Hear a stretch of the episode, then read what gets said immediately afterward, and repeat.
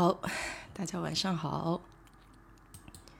好的，我现在开始开麦哈。今天张姐呢是她那个手肘那边好像发炎了，不舒服，所以我们今天就是听明哥聊这个酿啤酒的事情啊，依然是很有趣的话题。嗯，好，好嘞，我们来接通。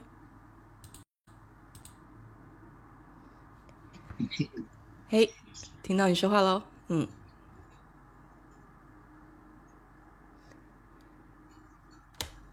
哎，你能听见吗？嗯嗯嗯，能听见吗？嗯，我可以听到你说话，嗯。哦，大点声。啊？对，可以了，你说吧。OK，可以了。今天替班。替班嘛，好。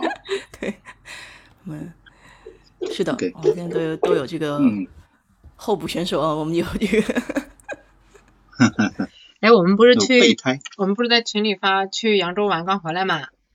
嗯，本来想跟张姐向她请教一下，你们那边的饭菜，淮扬菜，嗯，淮扬菜，对，嗯，然后那就下回再说。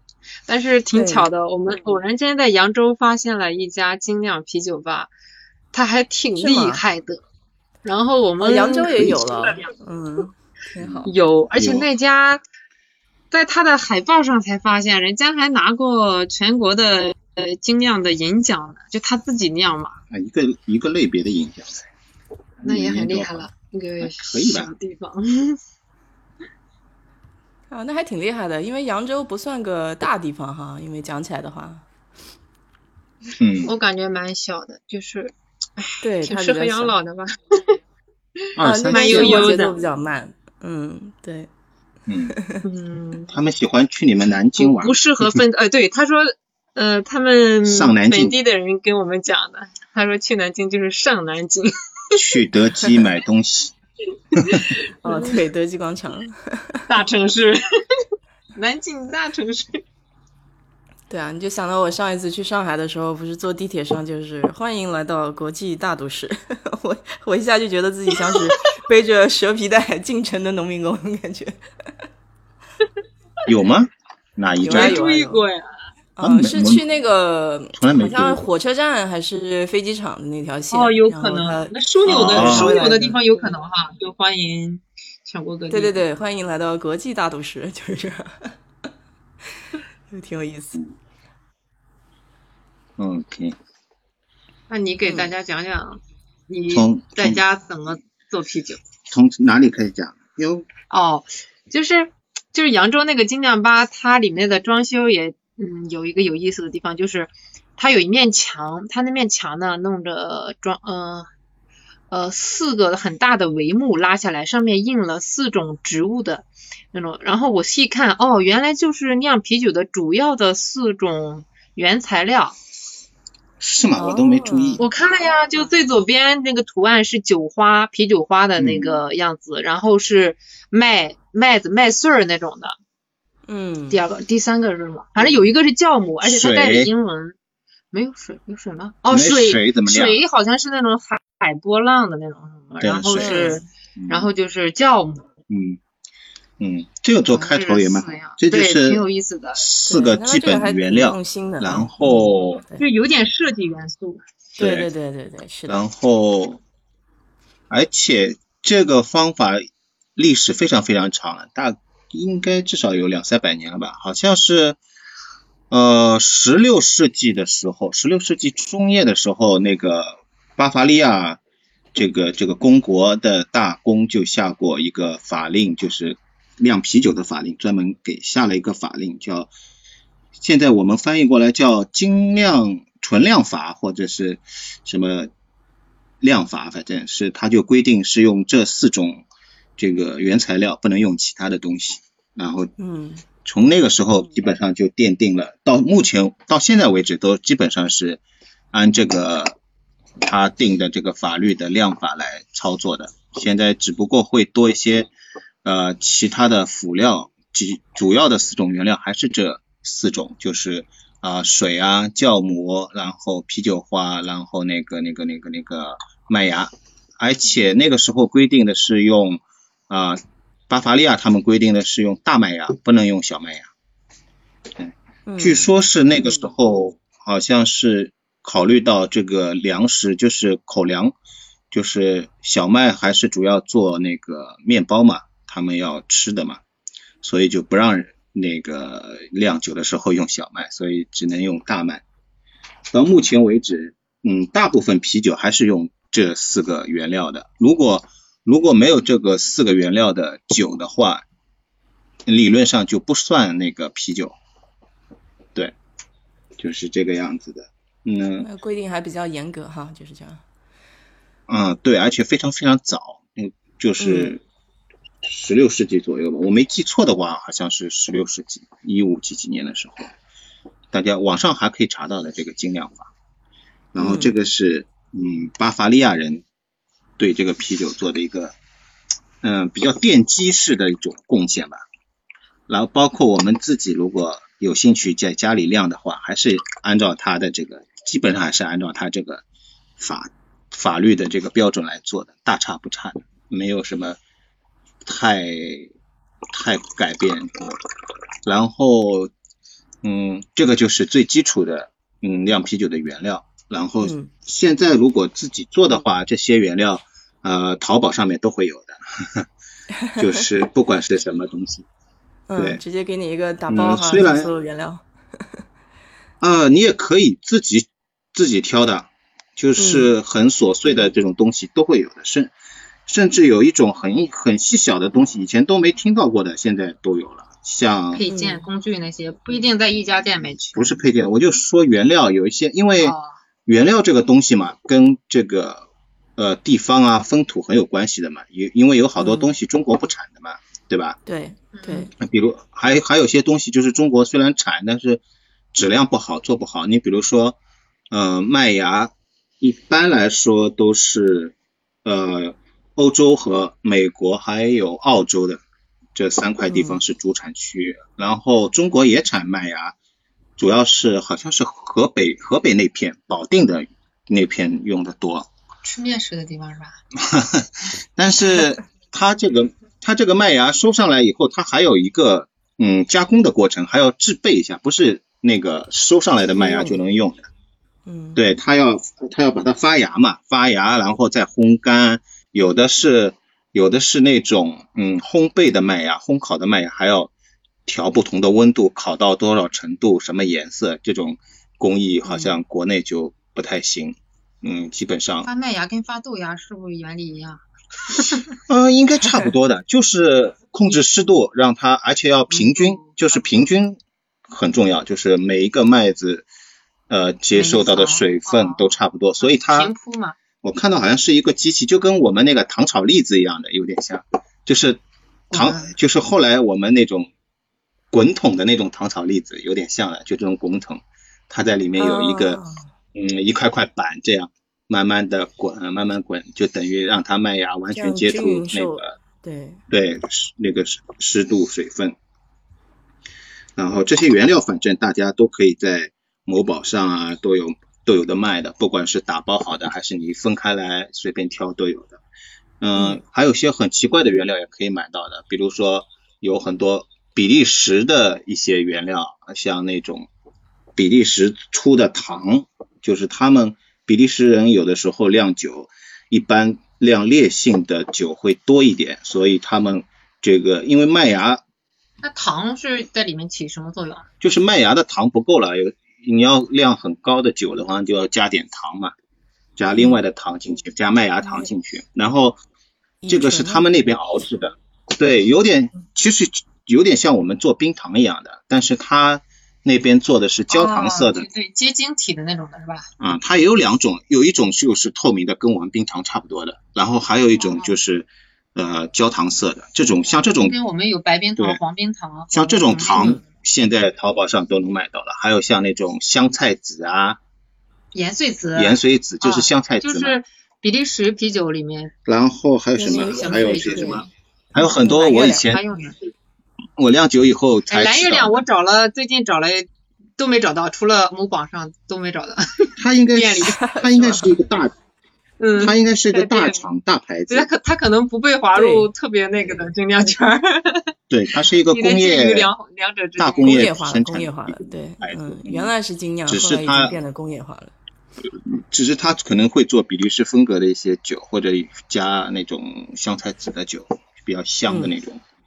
是的，嗯，还有还有很多奇奇怪怪的那种原料，我以前都不不认识的，在酿酒以后才知道的，什么天堂子啊，天堂子叫搜一下，呃应该是中东的一种香料，嗯，只要放一点点就就会很香的那种。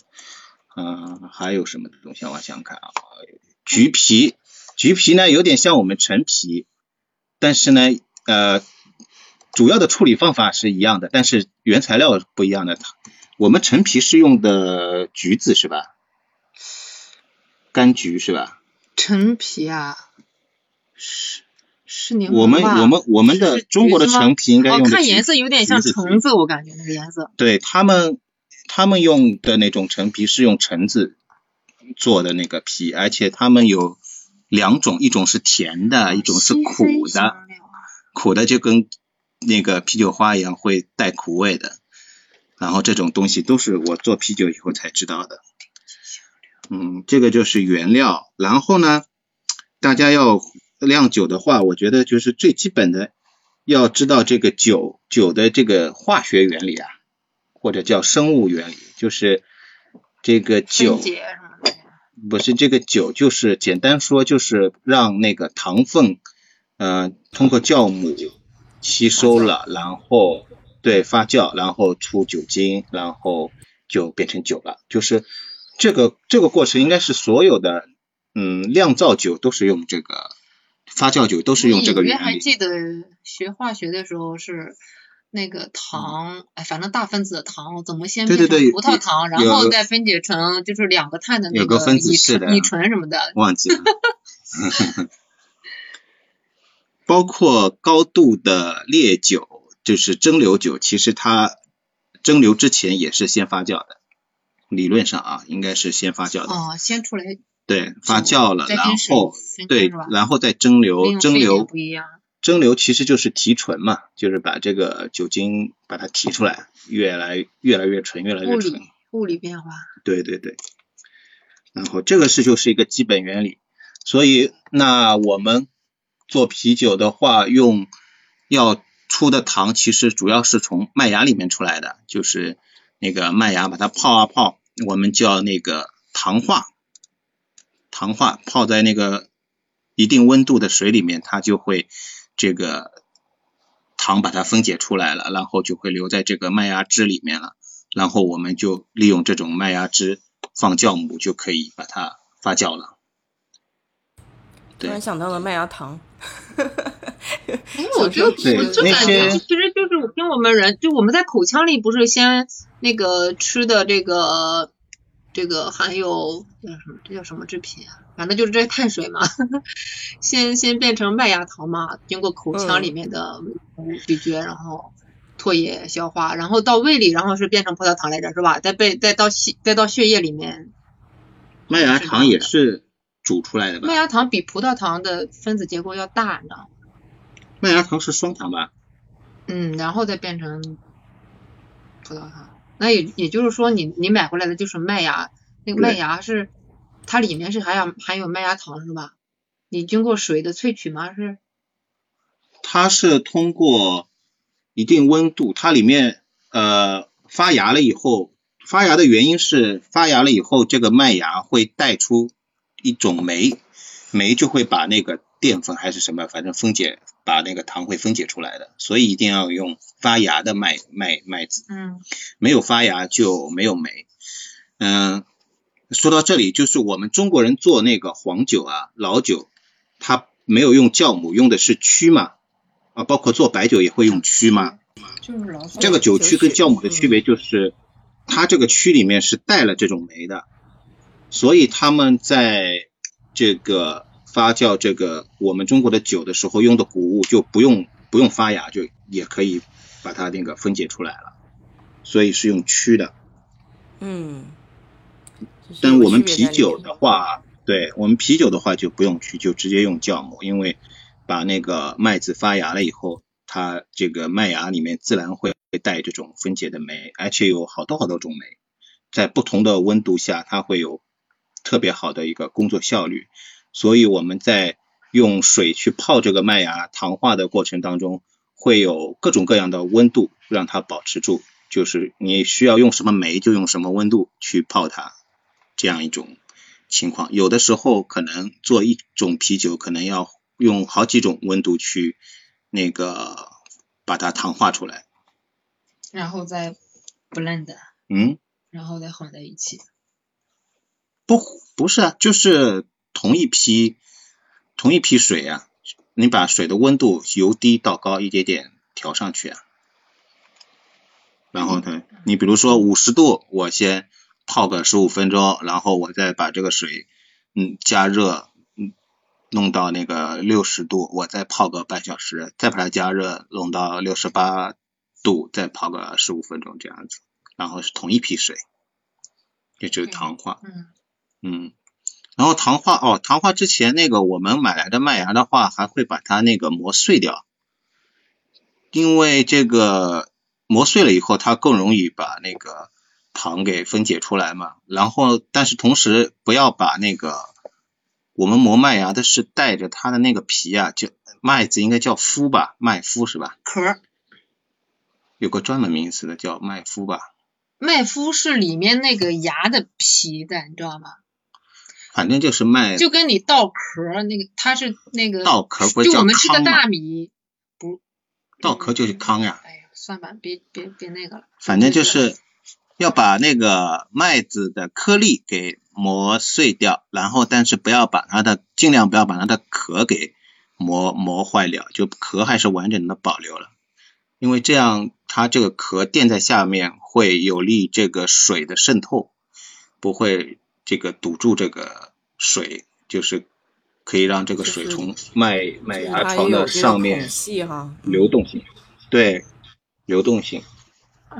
那这个 技术要求是人工操对，我觉得作，好像还挺难的。凭着经验和手法的感觉。没有那个机器，因为都是可以调的嘛，你就嗯磨一下，然后看一下，呃，适不适合，不适合你就再调一下，再磨一下嘛，调到那个适合的尺度，你就固定在那里，就就就一直磨下去就行了。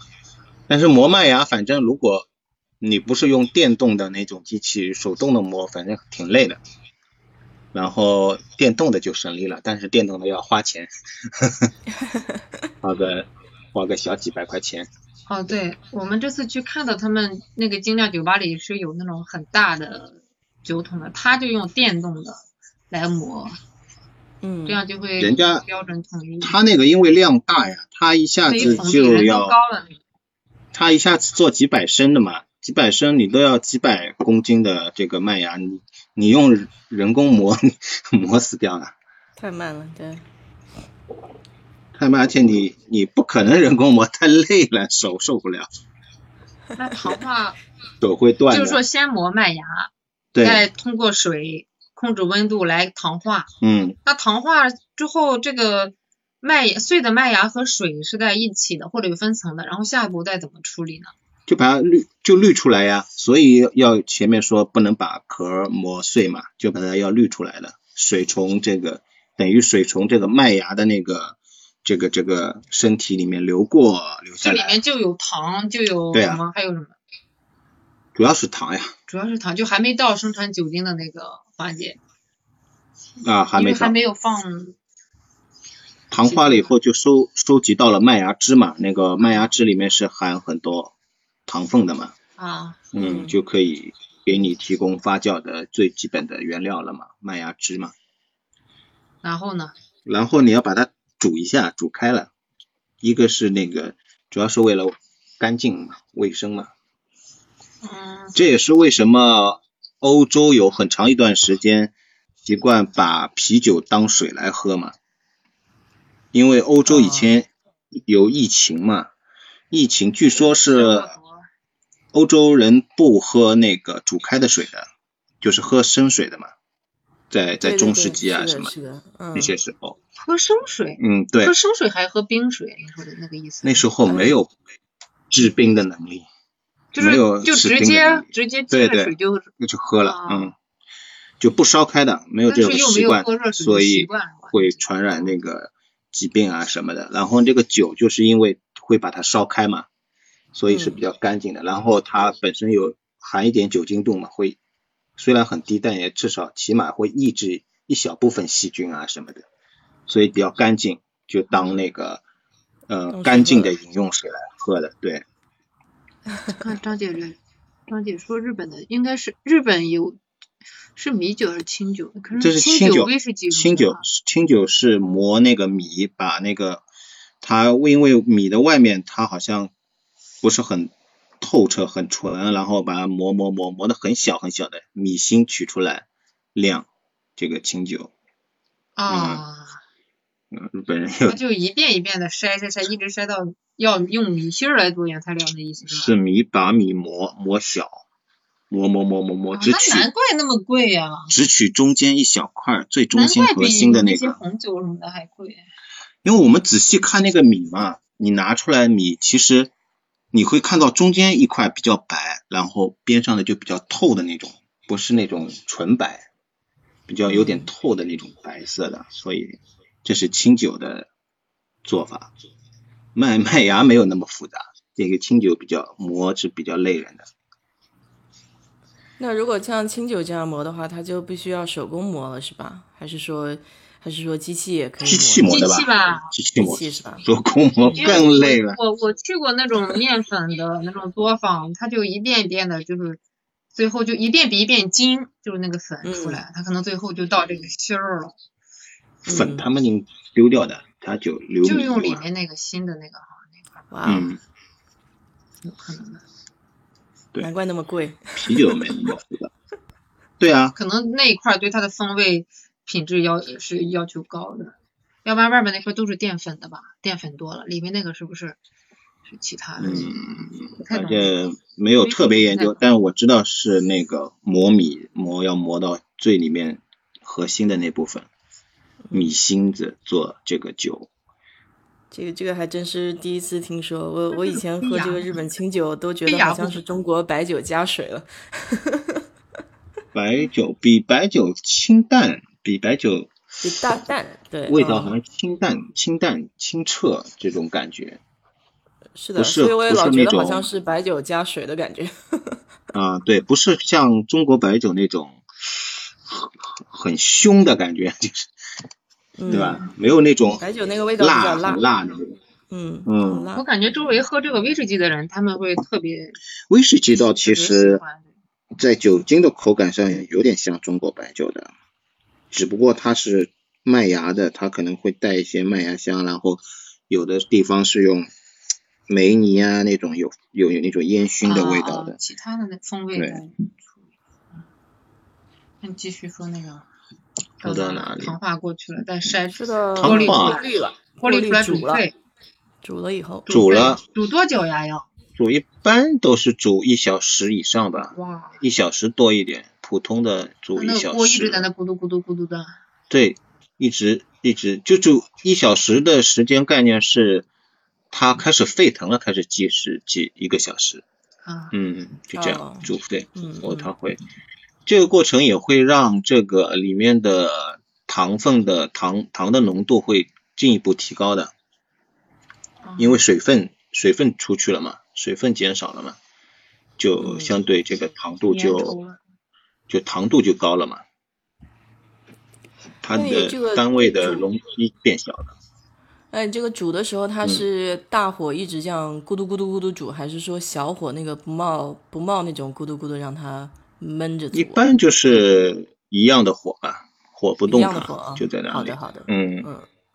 然后在这个煮沸的时候，就会一般就会放那个啤酒花了，嗯。嗯，然后传统就是在这个煮沸的时候放啤酒花的，因为啤酒花里面含一种啊叫阿尔法酸的这种物质，这种物质在就是高温的时候会出现，就产生那种苦味，嗯就是我们经常喝到啤酒里面会带一些苦味，嗯，就是这个过程带来的。然后，嗯，煮沸的时候投进去也会，最后也会带一些那个啤酒花的香气，虽然不是很很重，但是还是能闻得出的。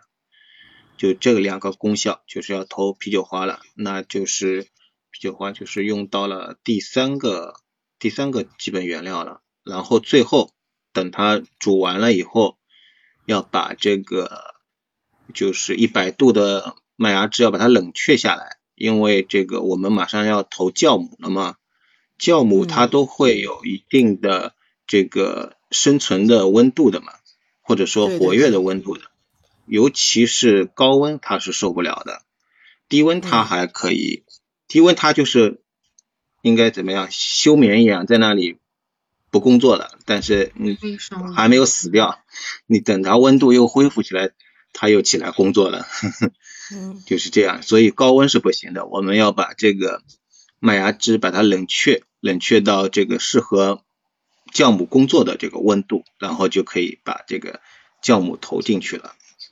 但是你这个冷却时间，我好像记得要比较快速的冷却。冷却时间快是因为防止这个麦芽汁氧化，就是时间长的话会氧化嘛，然后氧化的话主要是会影响口味和这个呃最后啤酒的颜色，颜色应该会被会变深，氧化的嗯话嗯会变深，嗯然后嗯。像我现在冬天一般的话，大概半小时内应该可差不多可以降到三十度，因为现在天冷嘛。最讨厌的是夏天，夏天因为厨房里我们厨房我我的厨房里面没有单独的空调，所以嗯蛮热的，有温度比较难下来。但但是外面其实也有好多这种降温的工具的，那个嗯淘宝上都会有，可能换一个贵一点的会效率好一点，降温速度会快一点。然后温度下来了，你就可以把那个酵母投进去了。然后好像现在是呃主要买到的酵母是干酵母，粉粉末状的那种，像那个胡椒粉一样的。然后这个这个酵母就是比较容易保存，嗯，没有特别高的那个储存储存的那个要求，而且可以保存蛮长时间的。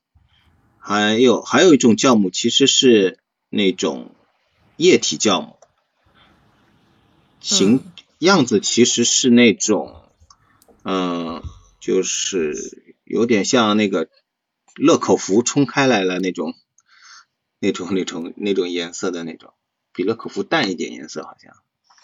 然后这种这种液体酵母呢，就是对储存条件比较高，它要那个比较低的温度储存的，比如四度五度啊，然后运输的时候也要冷链的，不然它就那个失效了，会死掉了。但液液体酵母呢，好处就是好像活性比那个干的要好一点。完了呢，这个这个做出来的味道应该比干的更好一点，而且种类更多，就是液体的这种酵母种类更多。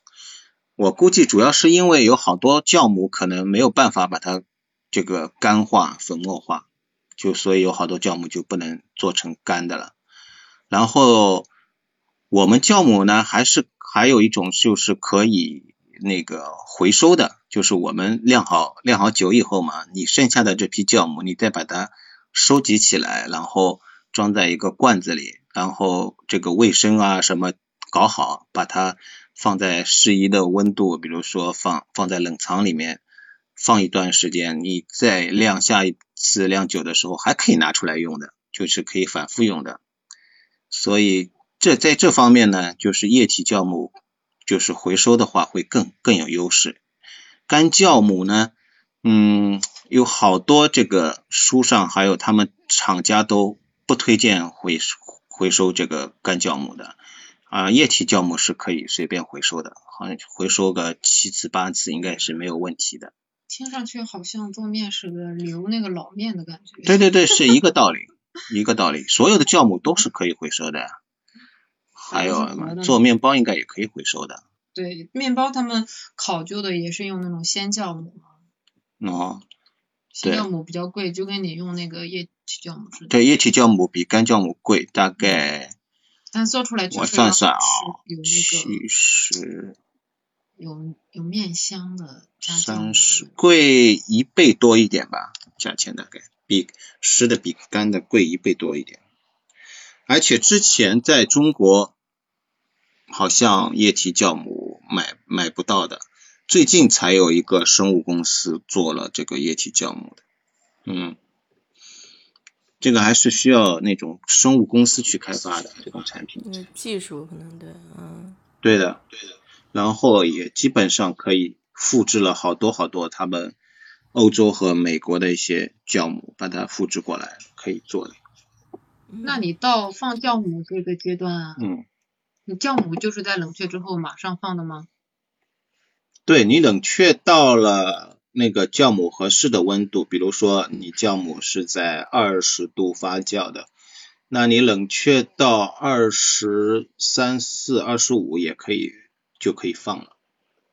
那直到这一步，也就是说，这几呃快的话几个小时可以完成目前的工作，然后呢，五六个小时吧，应该要的，因为有有一部分时间是死的嘛，呃，比如说糖化，糖化大概是在一小时到两小时之间，糖化的时间，这个是固定的。然后那个煮煮沸，把那个麦芽汁煮开，一般也要一小时到两小时之间，这也是固定的。这两个时间是死的嘛，这这就这就占了两小时到四小时左右了。所以其他七七八八啊，什么加起来啊，啊、五六个小时总归是要的。放完酵母呢，放酵母什么意思？放好酵母之后嘞，放好酵母之后，你就把它盖起来密封，然后用一个用一个水封，水封就是那种呃嗯开一个口，啊，我我举一个例子，就他他们就明白了，就是就是像四川或者有些地方做做酸菜的时候，泡菜的时候，那个坛子那个水封一个道理，一个谁原理。知道做酸菜啊？反正就那种咸菜，然后 它不是有的坛子特制的，边上有一个像个小水渠一样一圈儿嘛，那个坛子加点水，然后盖个碗儿，嗯，就是里面的气体只会往外排出，但是外面的进不去。嗯，就是用水把外面的的。把外面的氧气隔绝，但是里面因为发酵的时候会产生那个二氧化碳的嘛，然后你是一个基本上是一个密封，那个发酵罐是密封的嘛，密封了完了，然后它呃二氧化碳慢慢多了，它就会冒出来嘛，它可以通过这个流的口子把它排出来，但是呃因为气压的问题嘛，外面的这个空气就流不进去了，因为被水隔绝了嘛。就是这个原理，也是怕外面的空气进去，主要是这样就可以了。但是其实这也不是一定的，就是像以前做啤酒，还有一种发发酵方式是敞开式的，就是不开盖子的，就露在外面，让它自然去发酵的，也有。对那它不会落灰什么的吗？落灰无所谓啊，它只要不是有害的细菌就可以了。跟它二氧化碳不会都跑光了吗？二氧化碳跑光就跑光啊，我们主要是取酒嘛，不是取二氧化碳。二氧化碳本来你盖的那个密封的罐子也要让二氧化碳出去的，要不然二氧化碳积在那里，那个罐子就会爆掉了嘛，就跟一个气球一样的我，在想这些明白吗？嗯这些酵母，这些所谓的有益菌在里面，嗯，它是厌氧的嘛？有可能是里，因为里面那个罐子里面空气很少的哎，它可能只需要在对，酵母菌是厌氧的嘛。酵母菌不是厌氧的，酵母菌是需要一定氧气的，所以这个在密封这个罐子之前，嗯，最好是再给这个麦芽汁冲冲一些氧，明白吗？就冲一些哦，氧气。就像养养鱼鱼缸里养鱼一样，往里面让那个水，对对对，要投一点氧个水分气。搅动。在投酵母之前，这个麦芽汁是尽量要不让它氧化。但是呢，在你投酵母之前，为了酵母更好的工作，因为它是需要氧气的，它不是厌氧的，它是需要氧气的就。一点氧气，哦，也不少需要，一点吧。也不少，因为你之前控制的很好的话，它基本上没什么氧化的，也就是这个麦芽汁里面含氧量很低的，其实。啊，对你煮沸了嘛，就是空气都跑出去了。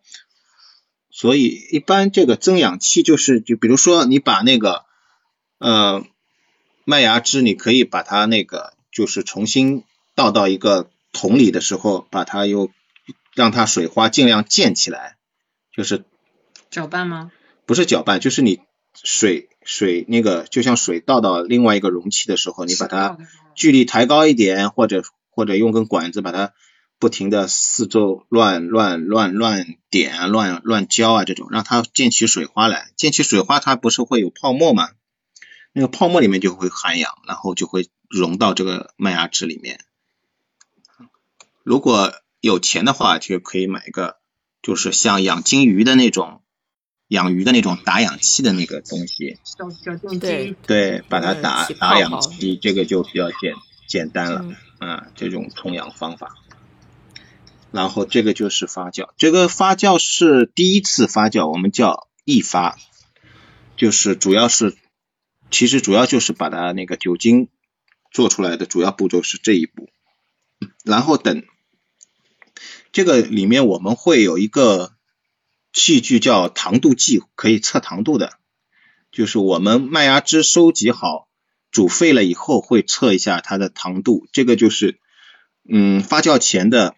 一个原始的糖度，然后一发嘛，我们发酵完了以后嘛，再测一下它的糖度，然后这两个糖度之间是有差距的嘛，我们就知道，其实就知道是有多少糖被转化了嘛，然后通过这个转化就可以算出这个酒有多少酒精，或者有很多通过这个糖度就可以判断这个我们的酒发酵了，发酵完了没有。到你的要求了没有？就是通过这个糖度来这个判断的。发酵完了没有？哦。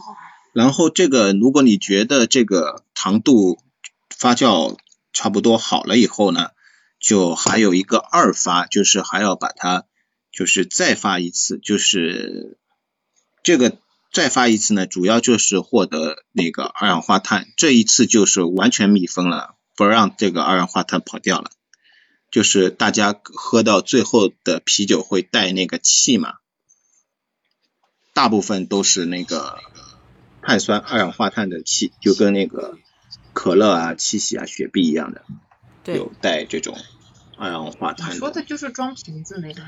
对，就装瓶子。装瓶的。这个传统的做法就是装瓶子或者装你最后要。喝酒时候用的这个容器的时候，再放一部分糖进去，有了糖呢，它里面还有残留的这个酵母就会继续跟这个糖发酵相互作用，然后产生这个二氧化碳，然后就会得到二氧化碳了。那么在这个大工业时代的时候呢，我们可以直接。把这个二氧化碳打到这个酒酒里面，在一定的温度下面打进去，让这个二氧化碳和这个酒相互溶解，就也可以达到这个有二氧化碳的效果。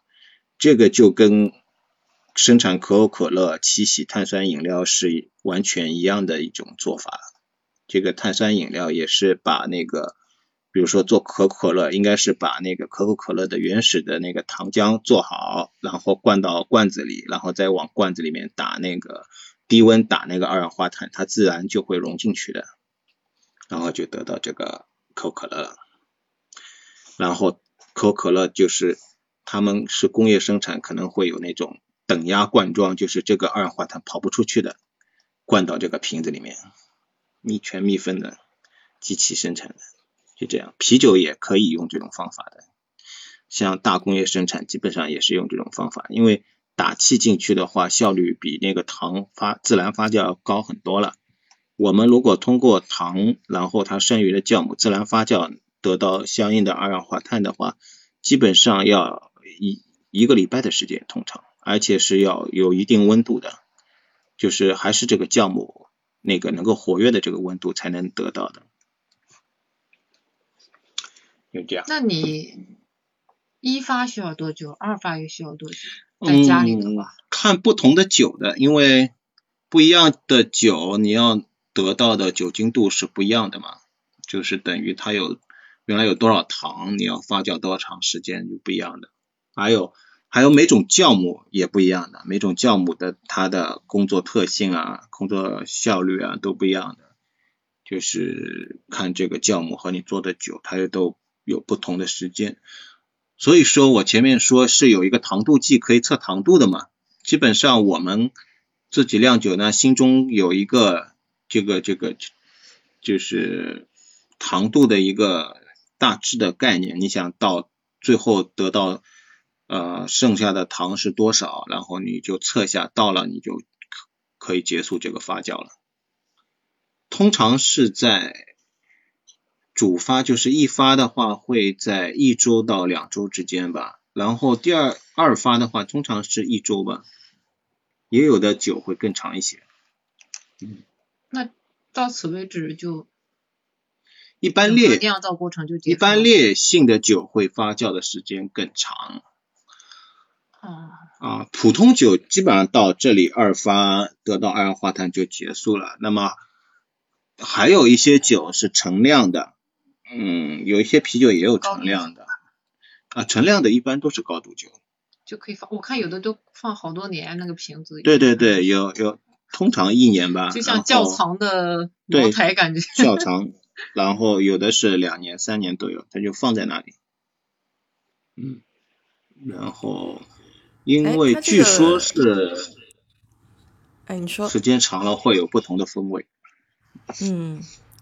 对，我就是想讲这个不同的风味，它这个每个人酿出来的会不一样，它这个变化到底产生在哪几步呢？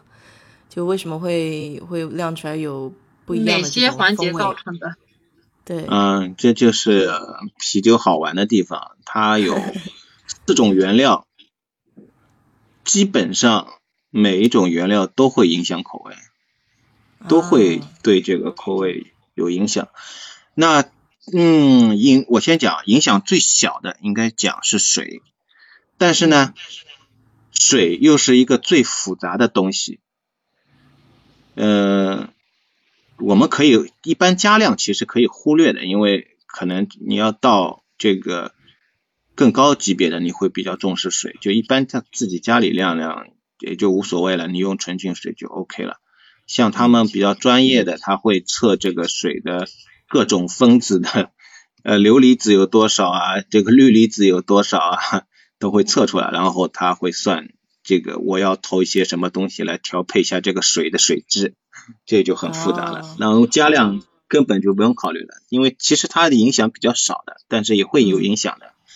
然后影响比较大的其实是另外三种影响都比较大的，那相对来说酵母可能。相对少一些嘛，但是酵母也是会有影响的，因为啊不同的酵母它最后呈现出来的这个酵母本身的香气是不一样的，有的酵母是带有很重的纸香，就有点像那种香蕉啊，香蕉那种，嗯嗯，那种果味的，有的可能会带那种香草味啊、土地味啊、那种土腥味啊这种的，酵母也有不同的，但是相对来说。嗯，不是最明显的一种风味的影响，然后嗯，相对来说比较影响比较大，就很明显的就是麦芽和啤酒花。嗯，先讲麦芽，麦芽的种类有很多很多种嘛，如果你要细分的话，嗯，像粗分的话，大麦芽、小麦芽，小麦是没有发芽的。然后大麦都基本上都是发芽的，完了，然后你可能还会用到其他的一些谷物，就乱七八糟的那些什么麦片啊，燕麦好像有，燕麦也可以用，然后它都会对它有影响的。然后像小麦的主要影响就是，呃，晾出来以后会有很明显的小麦的这个味道，跟这个大麦不一样。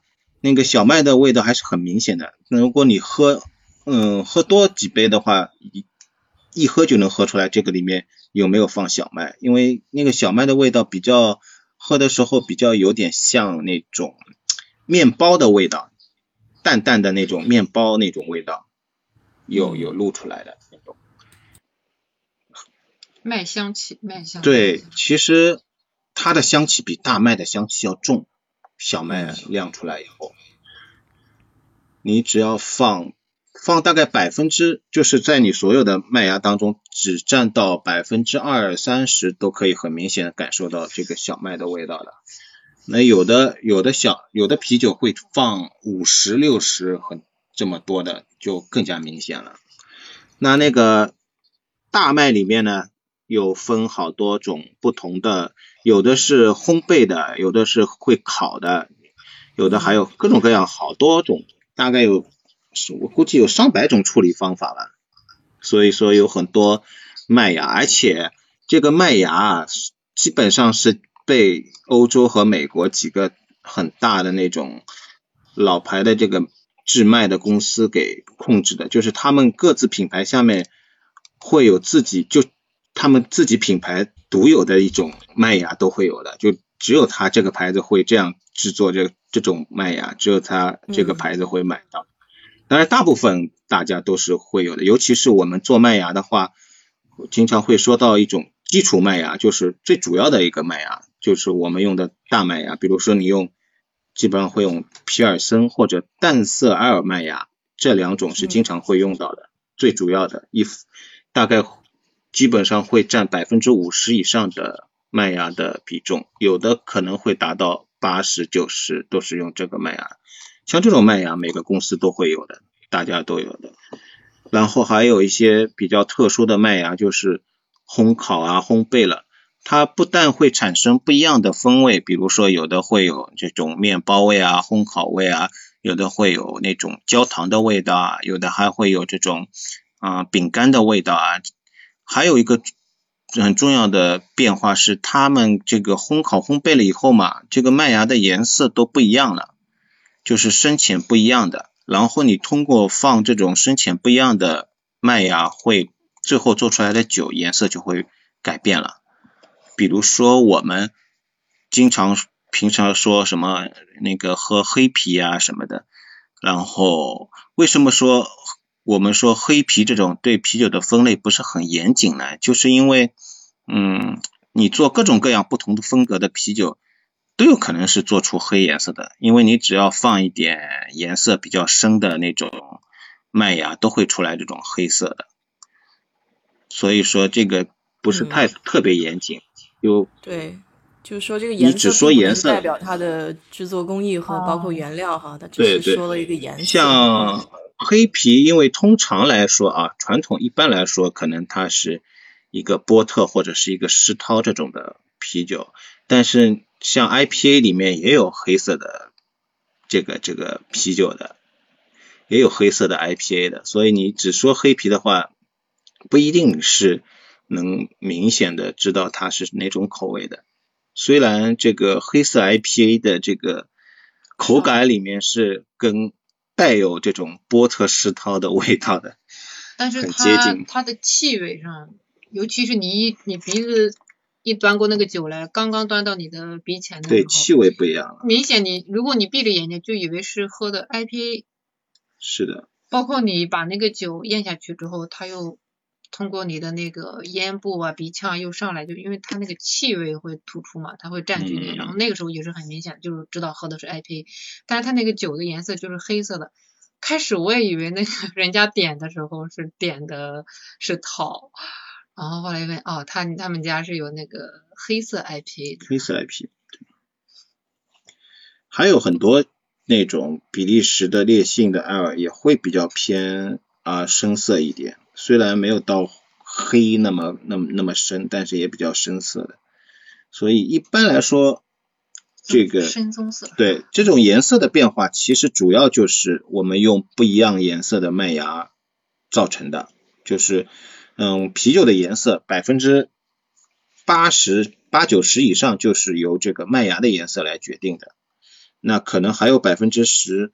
是可能你会投一些带有颜色的其他的那一些辅料，也会改变这个东西的。所以主要来讲还是麦芽决定这个颜色的。然后麦芽本身也会带这个麦芽的气味，也会影响这个啤酒的最后的味道的。那么除了麦芽以外，影响比较大的还有一个就是啤酒花嘛，因为啤酒花本身是一个非常非常气味很重的一种植物嘛，然后它投到这个啤酒里面，会带各种不一样的啤酒花的这个气味出来。它对这个啤酒最后在这个气味上的呈现是影响是非常非常大的，尤其是呃在很大量的投啤酒花的情况下，会呈现不同的这种气气味的这种风格。嗯，这就是四种原料对这个啤酒的基本的一个影响哈。然后如果如果嗯如果自己量做的话。嗯，做多了就就应该比较清楚，会知道有哪些变化和影响了。那这个啤酒花它还有什么分类吗？嗯，啤酒花的分类主要是分两种，一种是啊苦花，就是主要是阿尔法酸，阿尔法酸的含量比较高的这种啤酒花，就是。意思就是它主要是用来提供这个苦味的，然后还有一种是香香花，意思是它可能阿尔法酸比较低，然后就是说它不会产生特别高的苦味，但是它会有很重的香气，主要是让你的啤酒给给啤酒就是添加更多的香气的。完了呢，还有还有一类是苦香兼优的啤酒花，就是。一半其实就是一半一半，既有这个比较高的阿尔法酸这个浓度，然后也有比较重的香气。那这这种啤酒花就是也可以带来苦味，也可以带来香气，就基本上有这种三的三种的大的一个分化，然后还可以根据那个香气的那个属性偏向来分，比如说。这一类是果香类的，那一类是草本类的，草本香气类的，就这样分，但是也不是很很严格。嗯，主要主要是这个苦苦味和香气的区分，就是决定你是用哪种啤酒花。你想用你想增加苦度的，你就用苦的花；然后你想增加香气的，你就尽量用香的花，这样子。所以这个不同比例的这个麦芽加上这种不同类型的酒花，就有各种各样不同的 不同的这个口味出来了。嗯。哎，我去开瓶酒啊。哎，我昨天听那个讲也是讲精酿啤酒一个播客，讲一个有意思的，他说，嗯，就是自酿啤酒圈嘛，就是家酿嘛，他说有一些这种爱好者。为了尝试不同的风味，有的放大闸蟹，然后喜欢榴莲的还放榴莲，嗯，就是就是说的辅料吧，应该是指的是辅料那一块儿，然后投进去这些。哎，那辅料应该在哪一步放呀？就是像这种辅料，它它不是有各种步骤嘛？像煮的时候啊，还是这种辅料应该是在什么地方放？一会儿问一下他，我我记得好像是糖化糖化完成了吧？哦，OK，这个还挺有点意思。他那个投啤酒花，可能什么就是 IPA 和其他的 IPA 好像还要再投。嗯。它不是好几种吗？啊，就是放到酵放进那个酵母之后，就是在二十二十几度。嗯，对，低温一点的地那个辅料是什么时候放？你记得吗？哪个辅料？就是放那些，比如说水果呀，或者什么的。我我那时候有人还放大闸蟹。大闸蟹？开玩笑的。就是搞 DIY 嘛。嗯。辅料是这样，也是不同。嗯。哦。对。大部分都是在煮沸这个阶段放的。哦。放那。嗯。然后顺便把辅料消消毒。对，主要就是有一些。把一些不利的霉菌什么的。说的没错，主要是因为那个煮沸的时候可以消毒，就所以说是煮沸放的。但是因为现在又比较追求新奇啊什么的，也有好多呃辅料是盐到那个煮沸以后放的。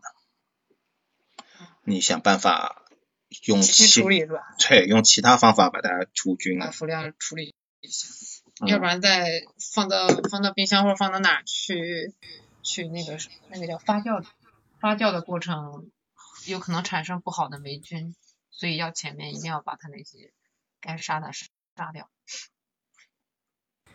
我觉得这个还挺有消中国特色的，就是放这些就是比如说中国的这种调料哈个应该。是因为好多精酿比较强调的就是 local 的文化的注入啊，要有本地特色啊什么的，所以很多精酿厂都会找一些本地的或者中国的这种食材或啊，者比如原料去加那个桂花的就多哈，我们对啊，好多家中国特色的哦，加桂花，那应该很好喝，我挺喜欢桂花的。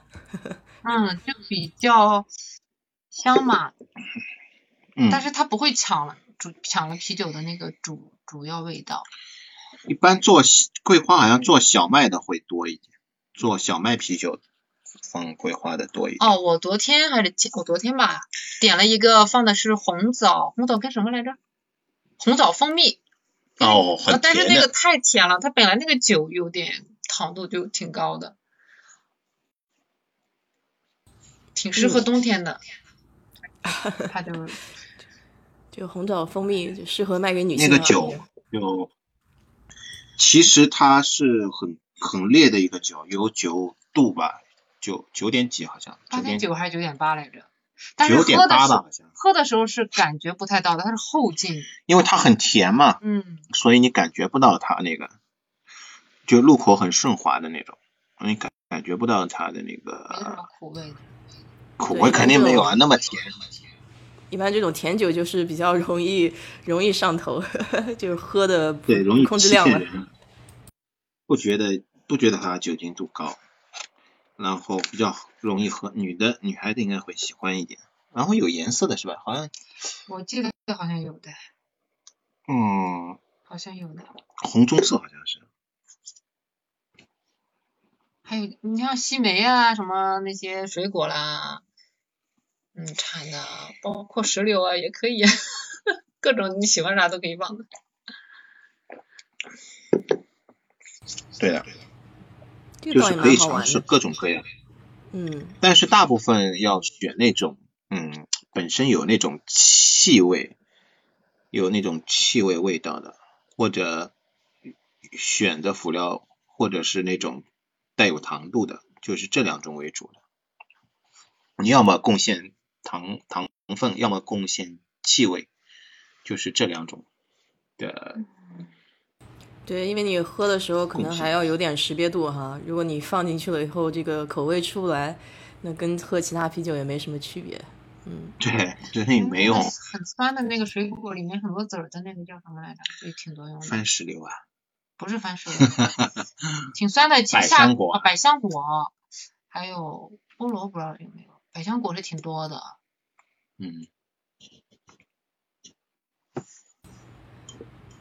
这个我下次看一看，在这边儿，在这边儿的超市里面看看它那种精酿啤酒有没有加其他的这种口味儿，这还没仔细观察过。哎，你上次拍的大超市的那个，一看就不像，对，上次或者那个货架区。货架区还不是，它一般都是小瓶的。对对对对对，颜色这个跟这边有，对，这边有个叫 Trader Joe 的那个地方，然后就是全部都是精酿啤酒，而且它都是很少量的。美国应该有好多这个酒吧就是精酿酒吧吧？哎，我们喝的那个古斯，它之所以酸是哪个哪个原料上面起的古作用？斯，古斯，嗯，酸的嘛，对对对，还蛮有意思的。我觉得女孩子会喜欢的。有一种这个啤酒叫古斯啤啤酒，它是那种夏天呃喝挺好。德国的，它应该是德国的一种酸啤酒的一种。然后它这个古斯，因为它的这个地名，这个德国的地方名字叫哥斯拉，德语应该是哥斯拉，应该是 G O S，反正后面有个 L A 的，我估计是地名的后缀吧。然后，所以他们那个酒就叫古斯了。然后它这个酸啤酒是用一个这个乳酸加乳酸进去，哦然后让它带这个酸味道对。对对对对。但是它在古斯这个地方，那酸奶不是也要放那个乳酸菌嘛？对用纯奶跟乳酸菌。酸啤酒一般有两种做法，就是要么加乳酸，要么加这个也不叫加，要么就是自然发酵的那种野生野生的菌，它带有酸的味道出来。像有一种蓝比克，就是用野生的菌的这个酸味的，但是古斯是用乳酸的。然后也跟他们这种啤酒诞生也基本上跟他们当地的地理环境有关系的。嗯、因为它的那个地方的水啊盐分比较高，所以它用那个水里面等于还有一点盐、哦盐的味道的，所以现在做那个古丝都是要放盐的嘛海。盐啊，一般叫什么对海盐古呃？，中国有一个精酿厂牌叫，哎，叫什么？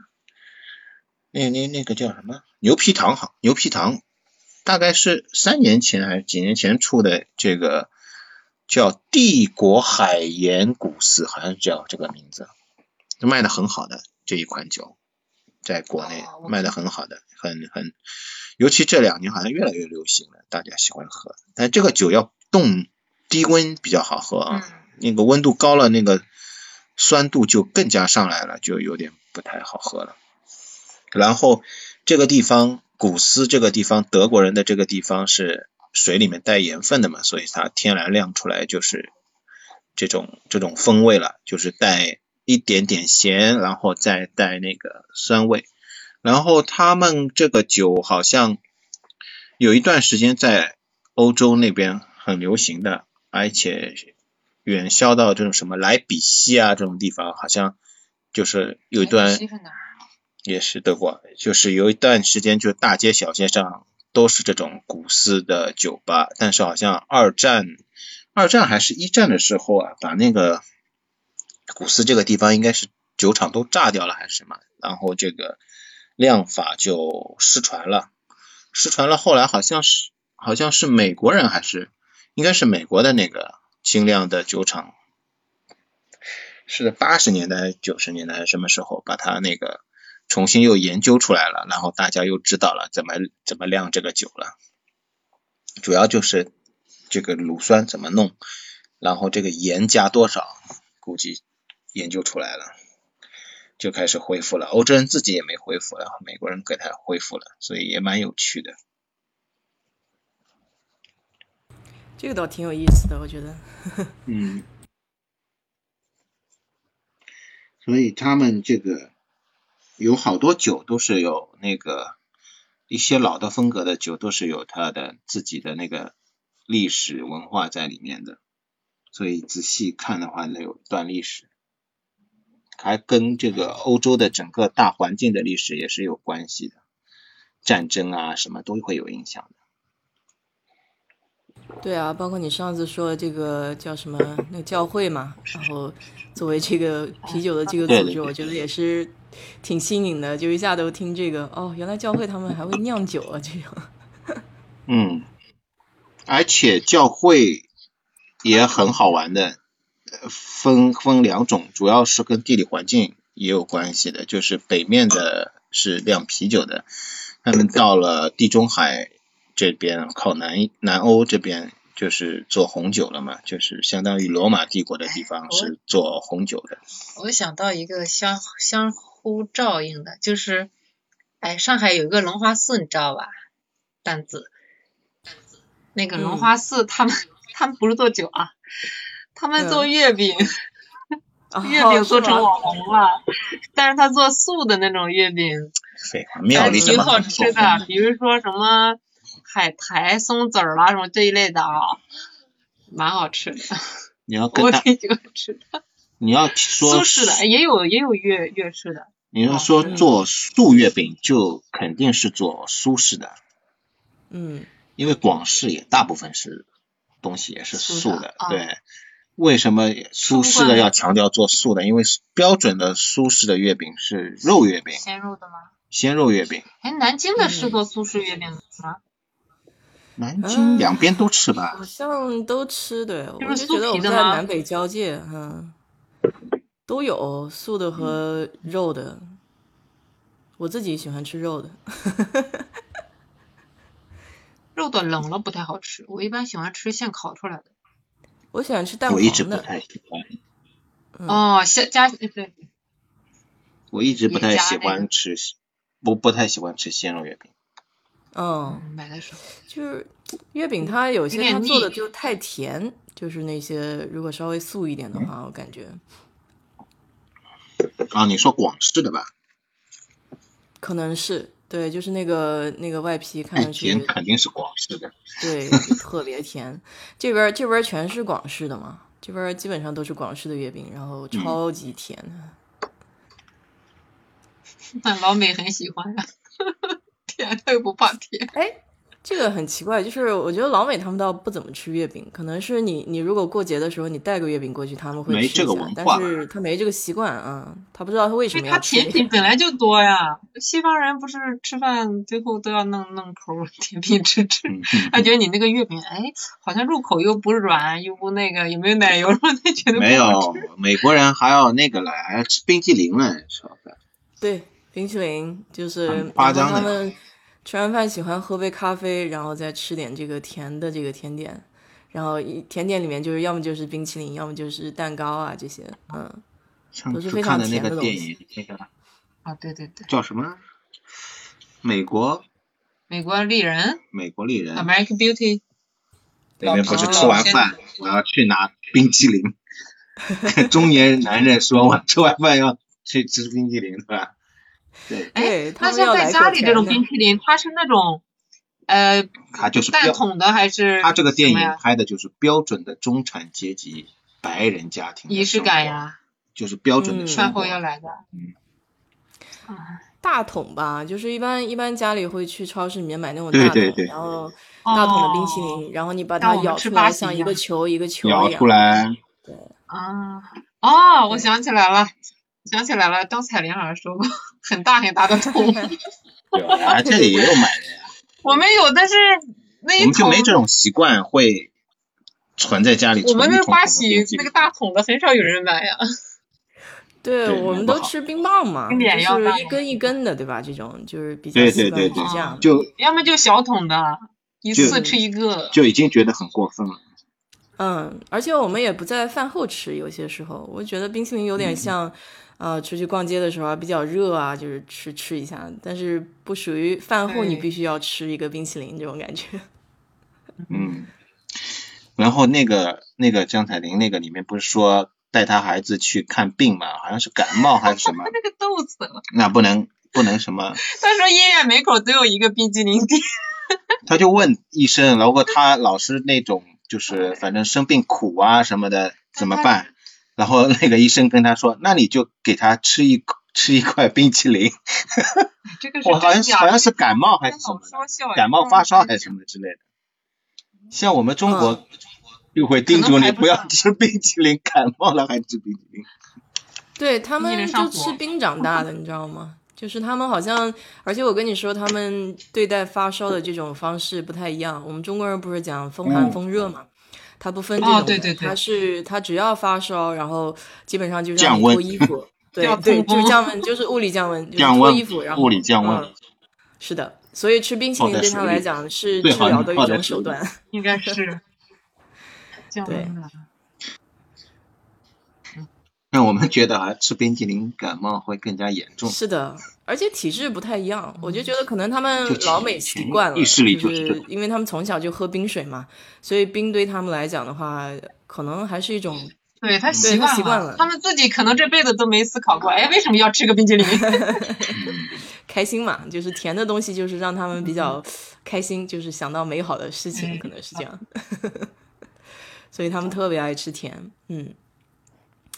所以我，我就中国人到这边的话，有些时候会不太习惯，所以这也为什么小病小那个就不去医院看嘛，就自己从国内带点这个感冒灵啊，然后板蓝根啊这些东西，就小柴胡什么，差不多就能好了。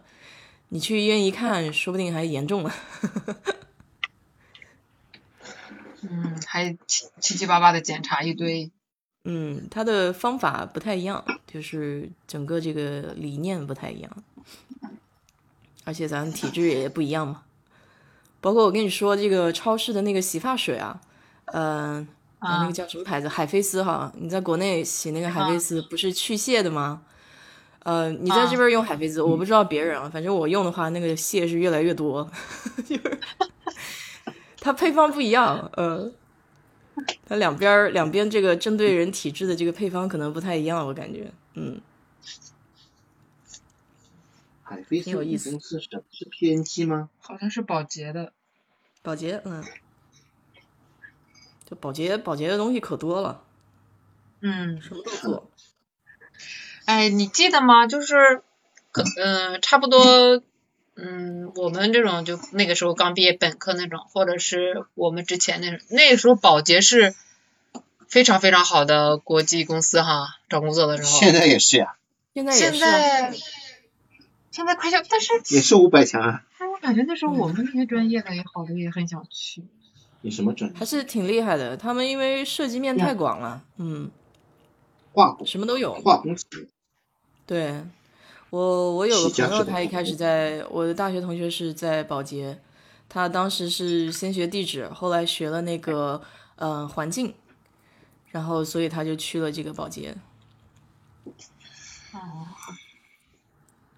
外企不太看你这种的专业背景，我感觉。对他，他很注重培训的，他看你的性格适不适合，你的可塑性以后。他家大业大，那么多产品，对对，像四大也就是啊总有适合你的他有好多 一。对啊，哎，我记得我去我我去面过两次那个四大嘛，就是那会计事务所那几个国际嗯上的，那跟那个他们就是甚至有学体育的，还有学什么传媒的，反正就是没有什么财经的。嗯，对我们单位还有学音乐的呢进去。就像进进去就像一个工厂一样，先把你放在车间里，放哪那个带你啊，培训呀、一段几个月的，把你都教会了。嗯，他可能觉得用其他行业的会有化学反应嘛。看中我感觉是看中不一样的思维火花。对，PNG 倒倒是好多岗位啊。他在说这个你没有发言权，你没有在国际。PNG，我们服务过国际公司呀，它有那么多营销的比重啊，嗯，它有很多销售啊、市场的岗位可以做的呀。对，销售市场的岗位就对这个背景就更是不是太看重了。对呀，无所谓的。嗯，大家都可以去做，只要你这个性格比较适合哈，亲和力比较好一些。这种日销，这叫什么？快消品的那个日日化产品，科研不重要的，主要是营销。上海外企应该很多的，对，很多。所以很多人也都去那边找工作嘛。挺适合留学生的，国际留学生。嗯，不过现在海归回去也不知道怎么样，感觉好像前两年我我有个朋友在这边，他原来搞这个石油方面的嘛，后来他回去到阿里那边了，因为当时阿里刚开始做这个生鲜，啊、所以他回去就开始做负责人，然后跟这个各个国家谈这种什么三文鱼啊，然后就各种、海鲜那种这种东西。嗯，他好像就是谈合约吧，就比如说嗯合作这个对外贸易的东西，嗯。好像搞得风生水起，也挺好的。像龙虾，我知道开始是美国挺多的，后来可能被加拿大给得利了，他们是嗯替代品嘛，加拿大那边不也挺多的嘛？哎，我昨天看了一个视频，可好玩了，就是讲那个，哎，忘记是哪个国家了，是德国还是哪边？就是那个螃蟹成灾，然后他们专门弄了一个那个去螃蟹壳，然后把螃蟹所有的这个骨头都去掉，然后专门只留肉肉的那个机器，流水线工作嘛。后来他们就说，哦这样吃螃蟹还有什么乐趣？是河里的螃蟹，那最后做成蟹棒吗？蟹肉直接做成罐头。大的螃蟹吧。哦，这个机器卖到中国来呀？嗯，它就做成那种蟹肉的罐头。对啊，但是我做成腌制品。我们吃蟹粉的东西不是正你是好吗情况不一样，咱们就觉得一切都是活的、鲜的就好才哈。还有个就是吃的乐趣啊，我觉得吃螃蟹不就是啃骨头剥它那那块儿比较好玩吗？虽然我爸老是说这个有什么好吃的，都没有肉。那是要吃大的大闸蟹，对，大的大的，嗯，它那个螃蟹也挺大的，不过看起来有点像海蟹。海蟹啊，大是海蟹啊不是大闸蟹，海蟹那它这个机器能剥小的螃蟹吗？不知道哎，我看那个螃蟹还挺大的，就是那种大的梭子蟹一样的，嗯，估计小螃蟹就有点费劲了。我寻思德国这方面应该挺强的，德国的机械化。哎，你看你看过那个没？应该挺早的，就是德国的车间，就是那个鸡嘛，鸡肉的，从活鸡嗯进去，整个就是出来分好包装好。不知道国内现在是不是，反正最早看是德国的那个，进去洗，怎么拔毛，怎么再分。生的对啊，活鸡最后出来怎么样？不是，最后出来也是生的，对啊嗯，就分好了就是卖到超市的那种呀。啊，对对对啊，对呀，包装的，这应该中国也有吧？我觉得现在有可能是，肯定有啊但。是最早，它 德国那个自动化太强了。这个自动化的前提是你养的鸡是标准化的。它的分量就是很标准的。对呀它它肯定分拣好的。对呀，你你这让我想到了我小时候用那个削苹果的那个机器，哎呀，那个苹果啊只要长得不够圆，根本就削不起来，就那个手转的，你知道吗？要转，像削铅笔一样。哎，对对对对对。但是它苹果如果长得不规则的话，苹果那么大就一点用都没有。要差不多大。嗯，得差不多大，还得符合它那个圆度，就是那个弧度。苹果也可以酿酒。对的，还可以酿醋。这边有那种苹果啊醋，他们特别喜欢买。啊，苹果醋，嗯，是。哎，我昨天哦看了一下，那个酿醋的过程其实跟酿酒也有点像，只不过它最后一步放的是那个叫什么醋酸酶那种东西。嗯，哎，嗯有可能的。对，哎，挺有意思的。美国这边还有这种红红酒醋啊，就是那种红颜色的那种红醋。那就是，嗯，可能就是用葡萄酿的。对对对，就是红葡萄醋，嗯，挺好玩的。葡萄酒其实也蛮有趣的，它就是利用葡萄的皮里面带的这种酶，然后自然发酵的。嗯，是的，哎，葡萄酒也比较有意思当饮。料喝的哈。他们那儿的什么红葡萄醋是喝的吗？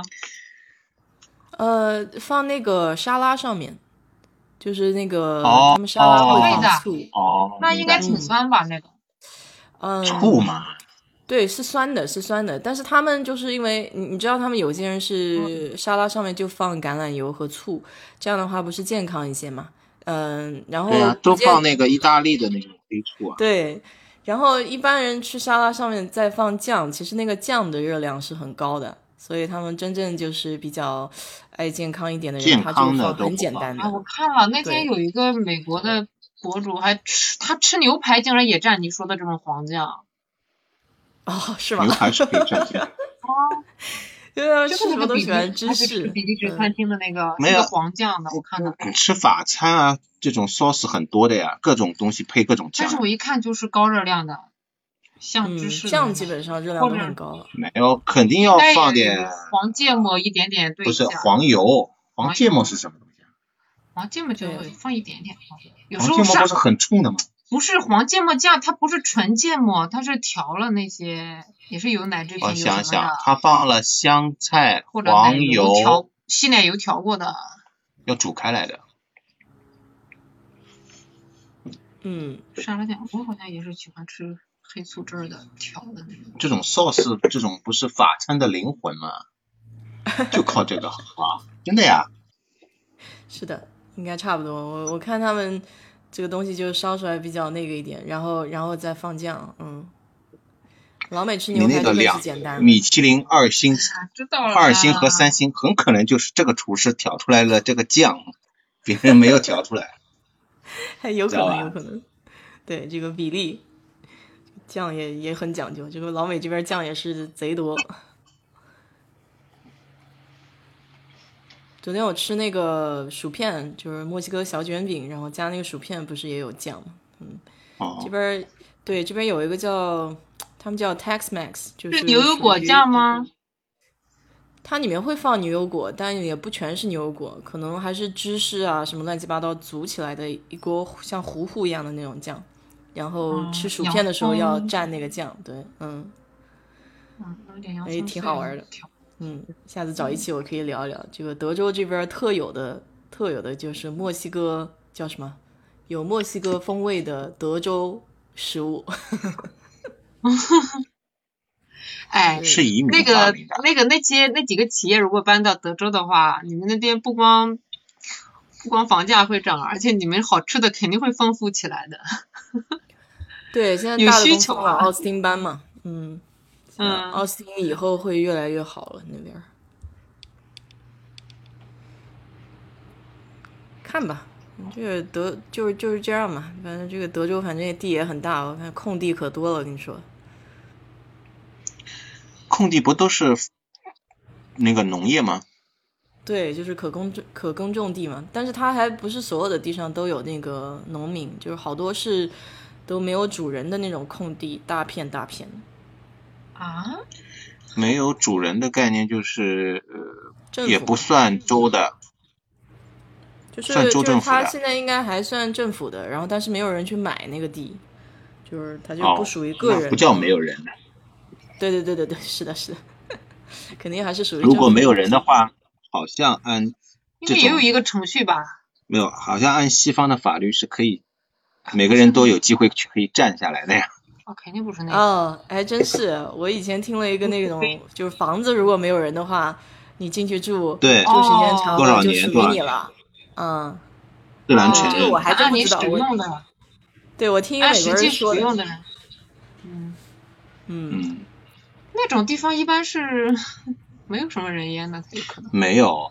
我上次有一个新闻是伦敦的嘛，伦敦的是哪个公园还是什么，反正市中心的地方，然后有个房地产房地产商要开发还是什么要要动迁，然后那个公园里面有一个流浪汉还是什么，就一直待在那里的。但是呢，他们就是房产公司就跟他说你要搬走了，我们要开发这个地方了。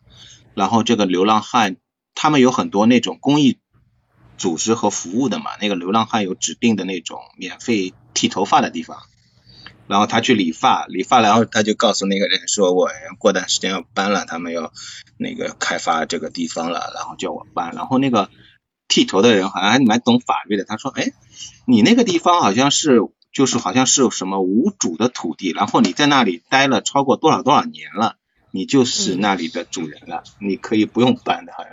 他说是吗？然后就他说我帮你找那种就是公益的法律援助，然后就帮他打官司，他要赢了，然后好像要赔多少多少钱才肯搬，就就发、一下子发了。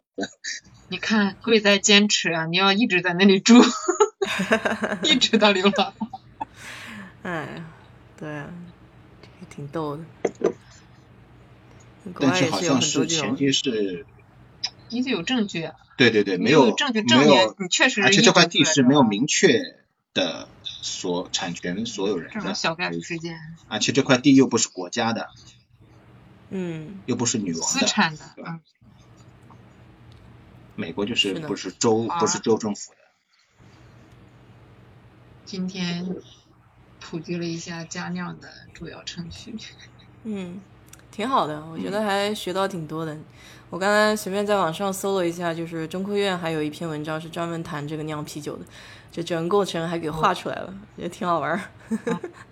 中科院是啊，就是我知道科学学有这个个专业，有这个专业。它是工业的吗？呃，叫中国科学院生物研究所。嗯，哦，它是这个吧？它是这个网上有这种科普的文章嘛，然后所以他就说一个科普的文章就讲这个啤酒是怎么酿制的，然后包括一些这个原理的发展呀，然后他还把图画出来了，觉得挺有意思的啊。待会儿我放到群里面吧，那应该大家都能看到。好，嗯，嗯，今天我们就，那我们就下啦。谢谢。嗯，今天学的挺多，谢谢明哥哦。嗯，下次下次继续来讲。嗯好好好，嗯，觉得还挺好的。好嘞，那咱们今天就到这儿吧，然后我们下次再约。然后我来放一首跟啤酒有关的歌吧。啊，这个歌我也没有听过，然后看是不是很有德州风味？听听看。